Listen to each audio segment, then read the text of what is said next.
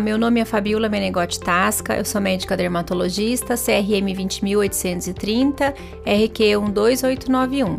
Dando continuidade à nossa série podcast Saúde, Beleza e Autoestima dos Homens, hoje nós vamos falar sobre acne, espinhas, que é um problema que acomete a maioria dos homens hoje em dia.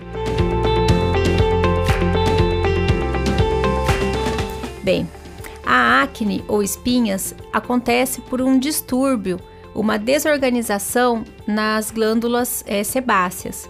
Então, nós observamos que desde a adolescência, é, junto com a oleosidade da pele, surgem aquelas pontinhos pretos ou brancos que são os cravos.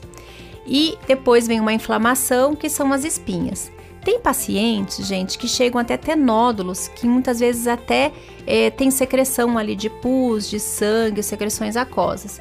E isso causa um constrangimento social muito importante, além de um incômodo, porque essas espinhas inflamadas, né, essa acne mais inflamada que nós tecnicamente chamamos de acne, mas para vocês são espinhas, é, elas têm uma inflamação muito profunda. Isso causa um incômodo, uma dor, um desconforto na pele.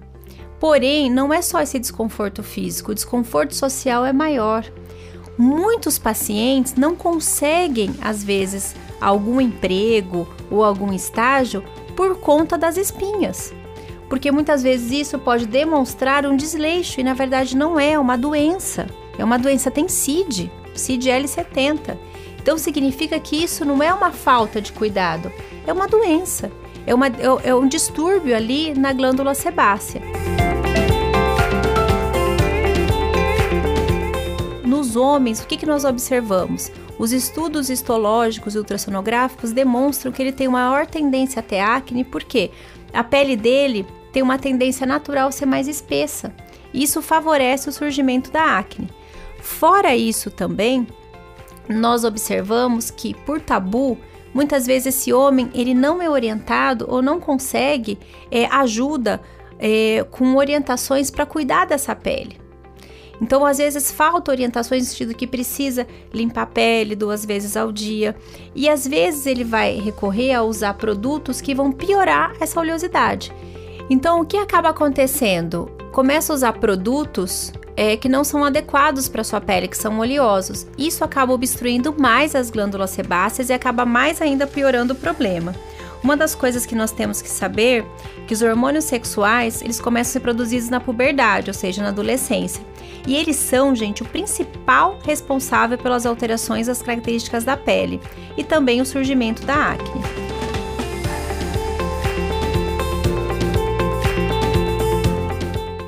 Essas lesões, elas aparecem com mais frequência nas costas, é, além do rosto, né, nas costas, nos ombros, no peito.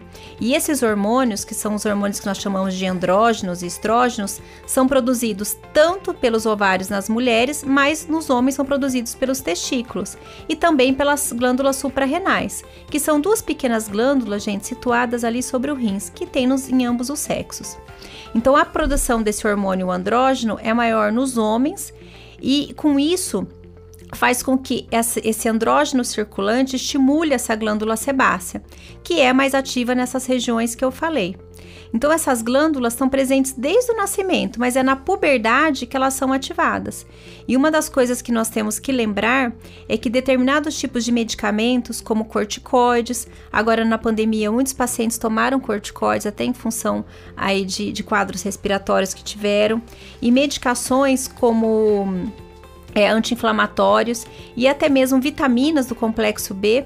Então nós temos que lembrar que os homens gostam muitas vezes de academia, aumentar massa muscular e acabam é, tomando suplementos à base de proteína do leite, complexo B. Isso piora muito o quadro de acne. O contato com produtos oleosos, então óleos, graxas, é, e, e principalmente o hábito de mexer e espremer as espinhas.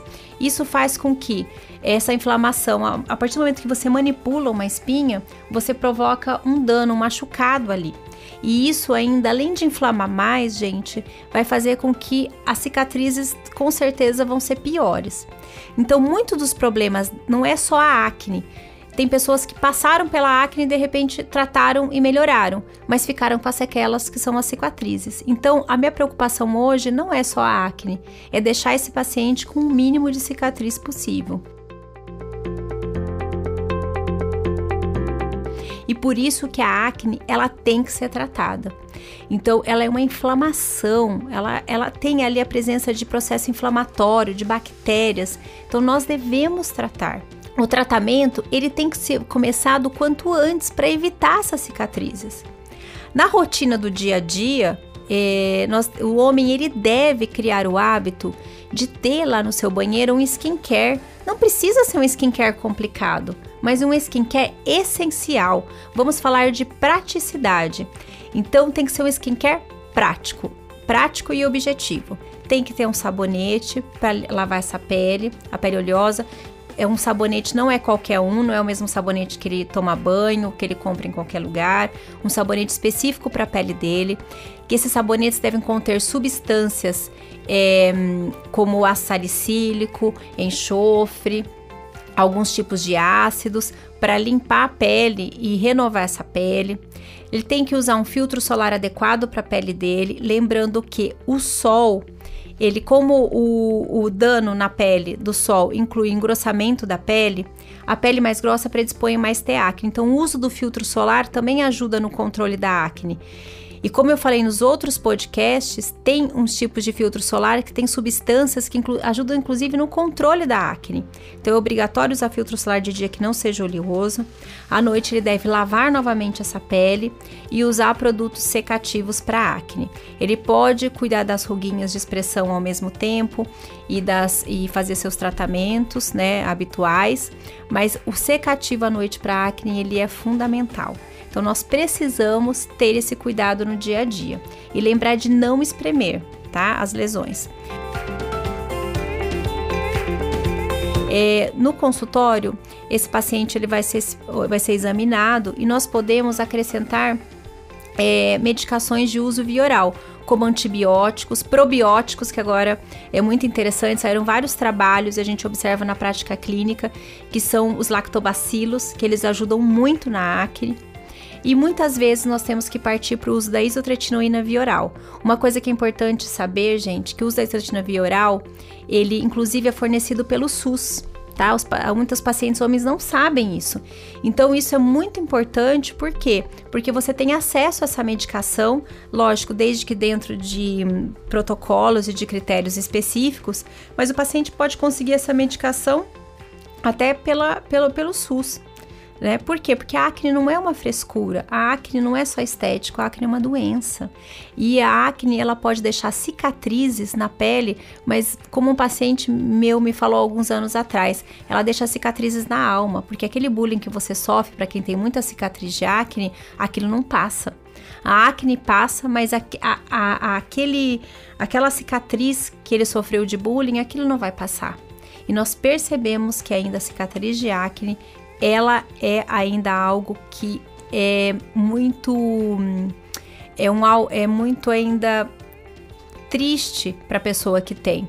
Ela quer se livrar daquilo de qualquer jeito. É um estigma, aquilo afeta a vida dela pessoal, profissional. Então hoje nós podemos também tratar essas sequelas que são as cicatrizes com acne, com as tecnologias que cada vez estão aí.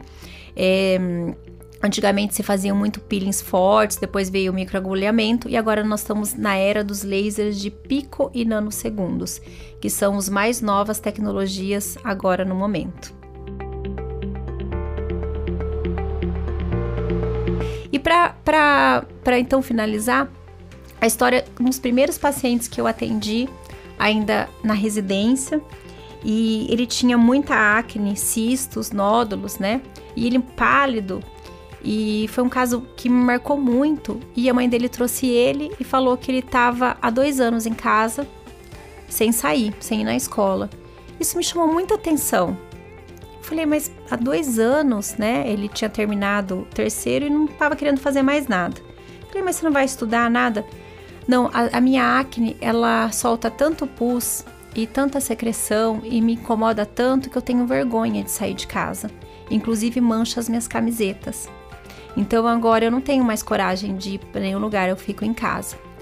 E aquilo me marcou muito, porque era uma época que estava começando a se falar em, mais em beleza, em estética. Na época a gente fez o tratamento com a, a isotretinoína. Foi um tratamento difícil porque tinha muitas reações. E esse paciente, depois de um ano, ele, depois de um tempo, ele começou a namorar, ele até casou, mudou a vida dele. Então a acne, ela pode ser estigmatizante sim. Outros relatos de pacientes que não conseguiram emprego, porque inclusive pessoas que gostariam de, de trabalhar com o público, mas que não foram aceitas por conta da acne, não foi exteriorizado isso, mas eles perceberam que o fato de ter acne era um impeditivo, porque podia parecer um aspecto de desleixado. Então, gente, precisamos tratar a acne.